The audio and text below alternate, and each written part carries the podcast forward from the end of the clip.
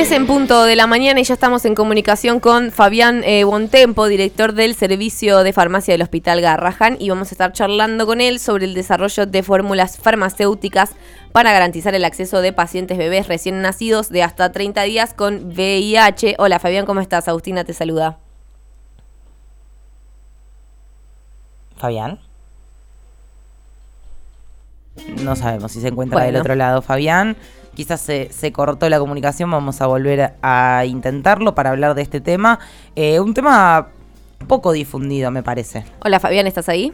Sí, estaba, me escuchaba perfecto yo. Ah, bueno, ¿cómo estás Fabián? ¿Qué tal? ¿Cómo te va? Buen día. No, te decía que hago una pequeña aclaración porque la farmacia del hospital es un hospital, este, el Garrahan, de este, más de 600 camas este, entonces eh, la farmacia es muy grande, yo soy jefe de una de las partes que se dedica al desarrollo y la producción de, medicamentos justamente para, para pediatría, para poblaciones pediátricas ¿no? que están en el hospital. Claro, para el, sector de pediatría. ¿Y cómo surgió la posibilidad de desarrollar estos medicamentos específicos? Eh, mira, nosotros hace, yo hace casi como 30 años ya que trabajo en el hospital, y a nivel pediátrico es un problema común, este, general, este, ya que la, la salud de los chicos tiene retos particulares, no tanto para las familias como para los médicos, para distintos profesionales de la salud y para nosotros como farmacéuticos eh, también. Nos, nos pensar que eh, los seres humanos en general viven eh, 15, 16 años como, como niños, mientras que viven entre 60 y 70 años como adultos. Entonces, hay como, como consecuencia de esto, hay muy poco interés de las compañías farmacéuticas, de la industria farmacéutica, en desarrollar medicamentos y dosis que sean específicas para los chicos. Claro. Y, y, para los neonatos, como es el caso de la nevirapina, menos todavía. Entonces, este, mm, nosotros como profesionales de la salud lo que tenemos que hacer es garantizar eh, la accesibilidad de estas poblaciones vulnerables a, este, a los distintos medicamentos que eh, no se presentan en la forma farmacéutica. La forma farmacéutica sería la presentación, no un, una cápsula es una forma farmacéutica, un comprimido es una forma farmacéutica, un jarabe es una forma farmacéutica. Entonces, los chicos muy chiquitos, en general hasta los 16, 17 años, se medican en función del, peso del paciente. La dosis para un paciente de neonatología no es lo mismo que para un paciente que pesa 5 kilos y no es lo mismo para un paciente que pesa 15 kilos. Entonces, este, muchas veces lo que hacemos es adaptar o desarrollar nosotros formulaciones que se adapten a las distintas edades de los pacientes. La industria farmacéutica lo que hace es decir, bueno, 400 miligramos de ibuprofeno para todo el mundo y listo, y ya hacen 3 millones de comprimidos eh, y, y, lo distribuyen, total todo el mundo toma 400 miligramos. El caso de la pediatría es totalmente distinto. Claro, totalmente. ¿Y cuál podrías decir que es eh, la importancia de que existan este tipo de medicamentos para bebés con VIH? ¿Cómo es la situación hasta este momento? ¿Cómo, cómo se viene tratando eso y cuál es la perspectiva? Sí, eh, respecto a lo que hicimos, a esto que hicimos puntualmente para VIH, nosotros hicimos dos formulaciones. Una eh, eh, que es el abacavir, un jarabe de abacavir, que no hay en el país.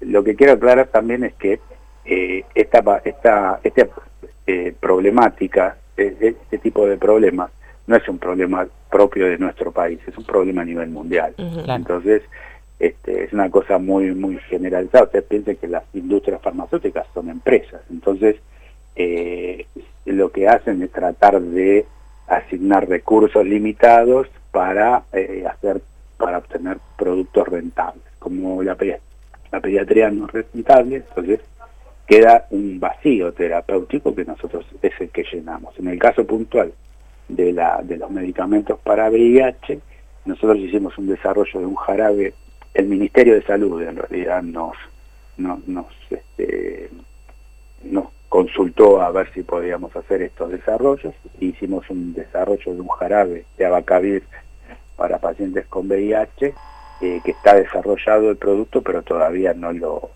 no lo, no lo usamos, digamos. Y mm. después sí el que está, el que usamos, que ya se empezó a usar en el país, es la nevirapina, que son unas cápsulas que tienen unos componentes que son dispersables, se dispersan muy fácilmente, eh, y con lo cual se pueden tratar pacientes, por ejemplo, recién nacidos. ¿no? Se usa la nevirapina. Yo creo que esto se difundió porque, te repito, para nosotros esto es un, un trabajo que hacemos permanentemente, el desarrollo de fórmulas nuevas, pero esto yo supongo que se debe haber difundido. Este, la verdad que las redes son son fascinantes, ¿no? Para bien y para mal, en este caso para bien, porque la difusión que tienen es impresionante. Me llamó gente de todos lados, de todo el país, este, es, es fantástico. una cosa es vivirlo y otra cosa es que le digan a uno los, beneficios o los males que tienen las redes. La verdad es que, es fantástico. Bueno, eh, les decía, con respecto a la nevirapina, eh, es un, problema un poquito más eh, complejo porque el paciente lo tiene que tener para evitar el contagio eh, madre eh, con el con el hijo si es que la madre tiene o muchas veces se sospecha que la madre tiene entonces hay que dárselo los primeros las primeras 24 horas mm. entonces es más crítico porque el hecho de dárselo o no dárselo el, el medicamento puede implicar que el tenga o no la enfermedad. ¿no? Claro. Esto con la nevirapina. Con la nevirapina, que es la que se está usando. Claro, y el abacavir, que como bueno mencionabas que todavía no, no, se puso en práctica, ¿para qué sería su funcionalidad? ¿Sería para lo mismo o es para otra etapa? Sí, sí, sí, es, otro, los, hay distintos regímenes de, de, medicamentos HIV. Este, bueno, la abacavir se usa ya para pacientes más grandes, también pediátricos, pero más grandes, que tienen eh, distintos regímenes de, de, medicamentos, ¿no? que se usan, distintos esquemas este, farmacológicos serían.